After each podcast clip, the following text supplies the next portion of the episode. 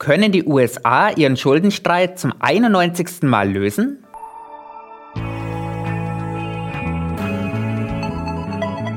Hashtag Volatility, der Anlage-Podcast von QC Partners.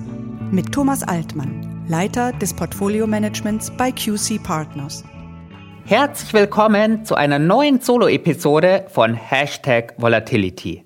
Es gilt weiterhin kürzer, kompakter, aber genauso informativ. Heute möchte ich mit Ihnen, liebe Hörerinnen und Hörer, gemeinsam auf ein Thema schauen, das in der US-Politik in der Vergangenheit meist Routine war, aber das diesmal zu besonders kontroversen Diskussionen führt. Die Anhebung der Schuldengrenze. Starten wir mit einem Blick in die Vergangenheit. Eingeführt wurde die Schuldengrenze während des Ersten Weltkrieges und damals mit dem Ziel, das politische Leben in Washington einfacher zu machen. Denn nach der US-Verfassung von 1787 müssen Kreditaufnahmen vom Kongress beschlossen werden. Anfangs stimmte der Kongress tatsächlich jeder einzelnen Kreditaufnahme zu. Mit der Schuldenobergrenze wurde es der Regierung dann ermöglicht, im festgelegten Rahmen frei über die Höhe und die Zeitpunkte der Kreditaufnahme zu entscheiden. Gesetzlich verankert wurde die Schuldengrenze dann 1940 und seitdem wurde sie 90 Mal erhöht, Zuletzt im Dezember 2021. Dass die Schuldengrenze regelmäßig angehoben werden muss, hat mehrere Gründe. Zum einen ist sie ein absoluter Wert und nicht an das ebenfalls wachsende Bruttoinlandsprodukt gekoppelt.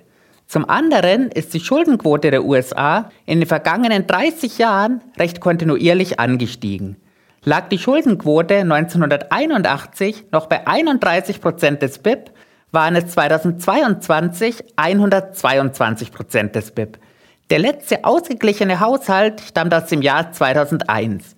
In den Covid-Jahren lag das jährliche Defizit bei bis zu 15 Prozent.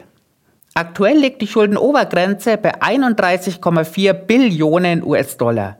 Und diese Grenze wurde im Januar erreicht. Und das bedeutet, dass die USA seitdem keine neuen Schulden mehr aufnehmen dürfen. Um die Zahlungsfähigkeit der USA sicherzustellen, greift Finanzministerin Janet Yellen aktuell zu Sondermaßnahmen. Dazu gehört beispielsweise, die Einzahlungen in Pensionsfonds zu verschieben. Damit gewinnt sie Zeit bis etwa Juni. Und sie verschafft ihrem Präsidenten die Zeit, die er dringend braucht. Sie hören es schon raus. Die kommenden Monate dürften in der US-Politik besonders hitzig werden. Denn die Anhebung der Schuldengrenze braucht die Zustimmung des Kongresses.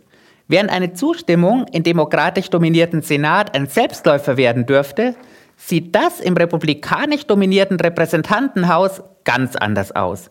Wie gespalten die Mehrheitsfraktion der Republikaner im Repräsentantenhaus ist, das hat die Wahl von Kevin McCarthy gezeigt, für die ja bekanntlich 15 Wahlgänge nötig waren. Für seine Wahl hat McCarthy seiner Fraktion zugestanden, dass schon ein einziger Abgeordneter seine Absetzung beantragen kann.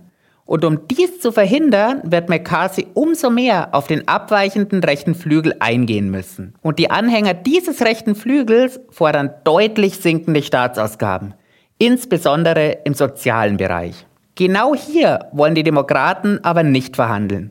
Sie stehen auf dem Standpunkt, dass der Haushalt für das Jahr 2023 längst beschlossen sei und die Anhebung der Schuldengrenze jetzt eben eine Notwendigkeit zur Umsetzung eben dieses Haushalts ist.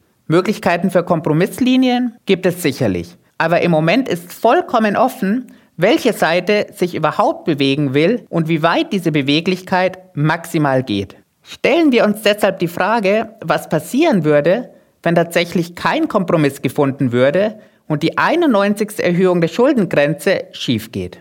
Dann gibt es noch ein paar Möglichkeiten, die immer wieder diskutiert werden. Die am häufigsten diskutierte Idee ist die Billionen-Dollar-Münze.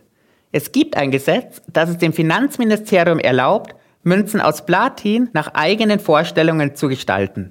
Gedacht ist dieses Gesetz an sich für Sammlermünzen. Die Gestaltungsmöglichkeiten beziehen sich beispielsweise auf das Motiv und auf den Nennwert. Theoretisch könnte die Finanzministerin hier Münzen mit einem Nominalwert von einer Billion Dollar prägen lassen, diese dann bei der US-Notenbank hinterlegen und sich den Gegenwert auf dem Konto gutschreiben lassen. Es wird sogar schon diskutiert, ob auf der Münze die Freiheitsstatue, das Konterfei des Präsidenten oder der Seeadler zu sehen sein könnte.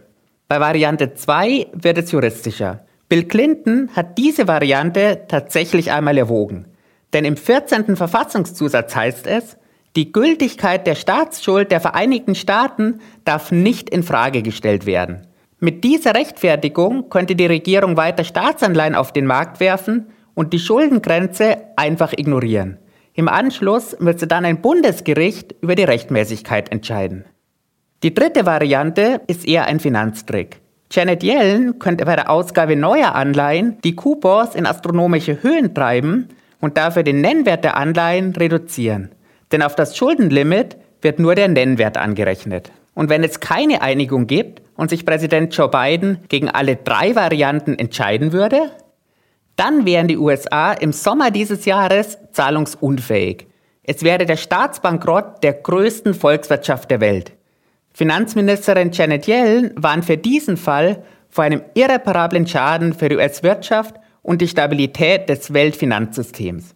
Konkret könnte dies mindestens in den USA, eventuell sogar weltweit zu einer Rezession und einem deutlichen Anstieg der Arbeitslosigkeit führen. Die Aktienkurse würden abstürzen, ebenso die Kurse von US-Staatsanleihen, die bisher als eine der sichersten Anlageklassen weltweit gelten. Vor zwölf Jahren, im Jahr 2011, waren die USA schon einmal nahe an dieser Situation. Damals näherten sich die Verhandlungen so sehr dem Zeitlimit, dass die Ratingagentur SP die Kreditwürdigkeit der USA zum bisher einzigen Mal herabstufte. Damals, unter Präsident Barack Obama und Vizepräsident Joe Biden, fanden die Parteien in allerletzter Minute einen Kompromiss, der gleichzeitig die Schuldengrenze erhöhte und die Staatsausgaben reduzierte.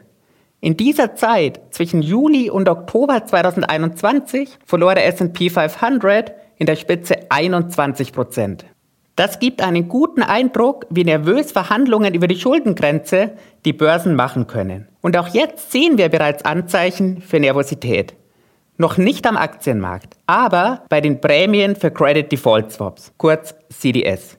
Das sind Instrumente, mit denen sich Anlegerinnen und Anleger gegen Kreditausfälle absichern können. Für US-Staatsanleihen ist diese Prämie für eine Laufzeit von zwölf Monaten von unter 10 Basispunkten im vergangenen Sommer auf bis zu 77 Basispunkte angestiegen. Damit kommt sie dem Rekordwert von 80 Basispunkten aus dem Jahr 2011 schon bedrohlich nahe. Zum Vergleich. Die Prämie zur Absicherung deutscher Bundesanleihen liegt gerade einmal bei 4 Basispunkten. Noch bleibt der US-Politik genug Zeit, um den Schuldenstreit zu lösen, die Kreditmärkte von ihrer Nervosität zu befreien und an den Aktienmärkten erst gar keine Nervosität aufkommen zu lassen. Ich werde dies weiterhin für Sie beobachten. Vielen Dank fürs Zuhören, bis zum nächsten Mal und machen Sie es gut.